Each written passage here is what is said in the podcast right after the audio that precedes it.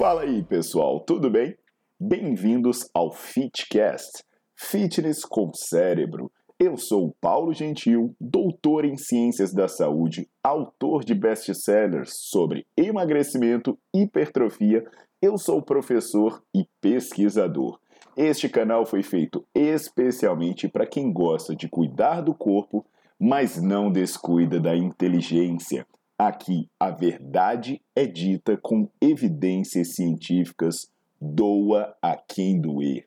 Não esqueçam de seguir o canal e divulgar. E também eu convido vocês para olhar os links na descrição do canal para ver as minhas aulas, meus livros e também me buscar nas redes sociais.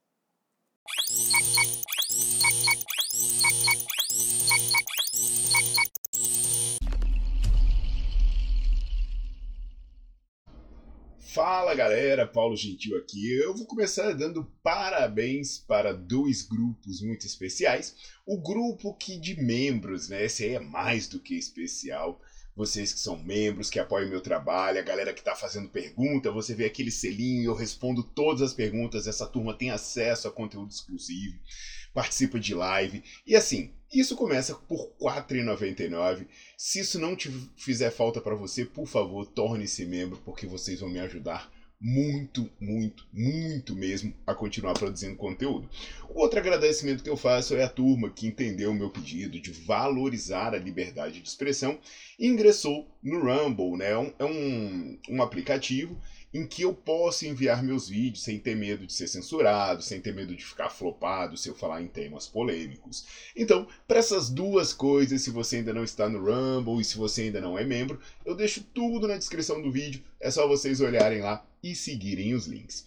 Então, turma, hoje eu quero conversar sobre um tema muito especial que é sobre carga, né? E assim, cadê? Olha, é, eu falo sobre carga no Nerdflix, eu, eu falo sobre isso no meu livro Bases Científicas do Treinamento de Hipertrofia, e no geral, todo o meu esforço no Nerdflix e no livro é que as pessoas entendam que intensidade não é apenas carga. Entendam que se você ficar pensando em carga, em carga, em carga, você pode até exercitar o seu ego, mas isso não quer dizer que você vai ter bons resultados ou mesmo melhores resultados. Então aquela máxima, né, que sempre deve ser repetida. Quantidade não é qualidade. A quantidade de peso que você pega não tem a ver com a qualidade do estímulo gerado pelo seu treino. E aí o problema é que a gente fala, repete, bota em aula, bota em livro e o pessoal ainda duvida disso. Tem estudo a dar com pau aí, nego acha que treinar bem é ser burro de carga. Então o que, que eu vou fazer hoje? Hoje eu vou trazer uma revisão sistemática com meta-análise falando sobre essa questão, se realmente pensar na carga traz alguma influência nos resultados e se essa influência é negativa ou se ela é positiva. Então, será que você ficar focado demais na carga pode ser ruim para o seu resultado? Então, é disso que a gente vai tratar hoje. Então, já deixa o like, tá? Importantíssimo você colocar para seguir o canal e você ativar as notificações. Como eu falei no começo, se você ainda não migrou para o Rumble, faça isso. Mas se você está aqui no YouTube, você precisa ativar as notificações e ficar deixando like, porque de vez em quando eu sumo para alguns seguidores. Então vamos na vinheta.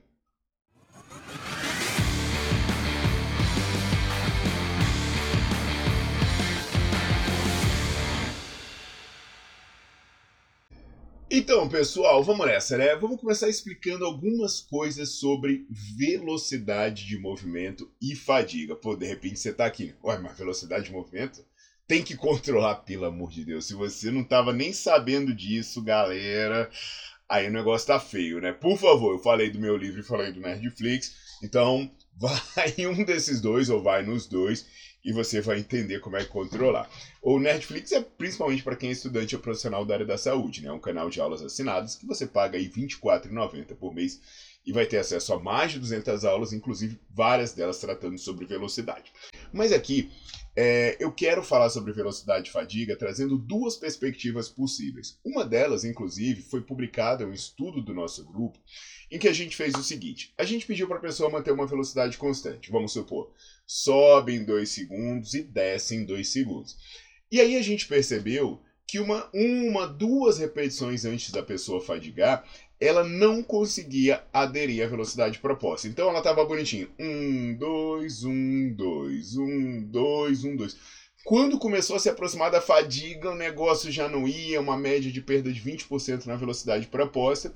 E aí dava mais uma outra repetição, a pessoa fadigava. Então, essa alteração em relação à velocidade proposta é uma forma de saber o quão próximo você está da fadiga. E o pepino é, se eu estou falando isso para você e você não sabia disso, você para o exercício quando dá na telha, ah, você pode estar fazendo a mesma coisa que nada. Então até reflete, se quiser deixar o seu comentário aí, né? Se você observa isso nas academias, se as pessoas estão fazendo exercício e a velocidade está mudando ao longo do exercício, elas fazem aquele esforço ou não. A pessoa começa e termina com a mesma velocidade. Me conta aí como é que é na sua realidade, né? Na sua realidade prática. A outra forma de você trabalhar baseado na velocidade é você pedir para a pessoa mover a carga o mais rápido que ela vai conseguir. Então, independente da quantidade de repetições. Você coloca uma carga e fala, vai, faz rápido. O que, que vai acontecer? A cada repetição, essa velocidade cai. Então, na primeira tem uma aceleração, na segunda, essa vai caindo, vai caindo, né? Força é igual a massa vezes a aceleração, a, a pessoa vai produzindo menos força, a, a massa continua igual, mas ela consegue acelerar menos aquela massa, e aí ela vai se aproximando da fadiga. Então são duas formas de você entender a fadiga: uma velocidade constante havendo perda de velocidade, ou velocidade máxima e você monitorar a perda da velocidade. Então, de repente, né, você vai pensar assim: caramba, é, eu poderia, ao invés de estar pensando em percentual de carga máxima, eu poderia pegar uma carga e poderia simplesmente avaliar a velocidade? Poderia. Né? Os espanhóis são muito feras nisso, inclusive os, os melhores transdutores lineares de força, né, para a gente ver a velocidade, eles são da Espanha e eles têm muitos estudos sobre isso. Mas hoje, a revisão sistemática e meta-análise que eu vou trazer é de pesquisadores chineses. E aí, o primeiro autor se chama Zhang. E é uma meta-análise publicada em 2022 e agora vem onde o bicho pega. Porque o que, que essa meta-análise fez? Ela juntou os estudos que tinham comparado a pessoa programar um treino baseando na carga. Então, aquela história, né? Eu faço um teste de carga e trabalho com tantos por cento da carga máxima, que é a maneira convencional, digamos assim, é o que você mais ouve falar por aí. E comparou isso com trabalhar com base na velocidade, avaliando o nível de fadiga de acordo com a perda de velocidade. Então, era o seguinte: é, ou eu trabalho aumentando carga ou eu trabalho é, é, em proximidade da fadiga. E aí, cara, você pode pensar, ué, Paulo, mas é óbvio, né, que vai dar melhor trabalhar com percentual de carga, porque hoje eu vi falar que para ganhar força você tem que trabalhar com determinado percentual da carga máxima, para ganhar resistência, para ganhar potência, para ganhar hipertrofia, como se tivesse uma vinculação. Mas isso é tudo lorota. Sim, o estudo verificou que não é verdade. Eles analisaram 10 estudos que fizeram essa compara comparação e verificaram que a tendência geral é de que os resultados para quem se baseia na velocidade são maiores do que quem se baseia na carga. Maiores em termos de ganho de desempenho. Eu sei, né, que nessa hora aparece aqueles mimizentos, né? Mas isso aí não é para atleta.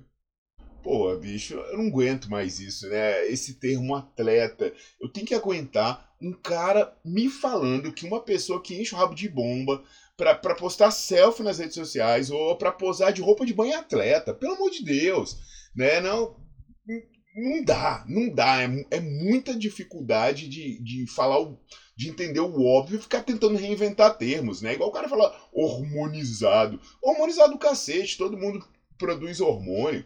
O que eles estão chamando de hormonizado é cara que toma bomba. Hormonizado. Todo mundo é hormonizado. Tem glândulas, tem órgãos que produzem hormônio. Agora, os vagabundos estão tomando bomba. Então, assim, mesmo que a pessoa tivesse concepção do que está falando, né? E fosse falar de atleta, atleta de verdade, né? Atleta, atleta, não é essa galera que vocês chamam de atleta nas redes sociais. O que, que o estudo mostrou é que quando você faz avaliação de atleta, atleta, atleta, os resultados são melhores ainda para quem trabalha baseado em velocidade. Ou seja, quando a pessoa é mais treinada, ela se beneficia ainda mais se não pensar na carga, se não trabalhar baseado em percentual de carga. Aí alguém vai falar que vai achar que pelo menos para o iniciante presta, mas não, caramba. Para o iniciante ainda é pior. E ainda assim, você vai trabalhar com percentual de carga no iniciante. Você vai trabalhar com. Vai fazer teste de um RM. O teste de um RM não vai ter uma boa precisão. Vai demorar pra caceta para você fazer. Ainda pode ser arriscado porque o cara não tem uma boa técnica. Ah, gente, eu sei. A hipertrofia. A hipertrofia também existe estudo com perda de velocidade. Mostrando que trabalhar mais próximo da fadiga gera mais ganhos de massa muscular. Então, como diria o Leonardo da Vinci a simplicidade é o auge da sofisticação.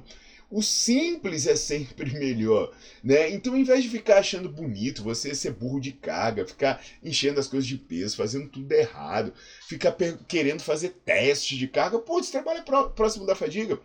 Controla a velocidade da pessoa, sabe? Se você quer ganhar força, quer ganhar potência, trabalha com o máximo de velocidade longe da fadiga.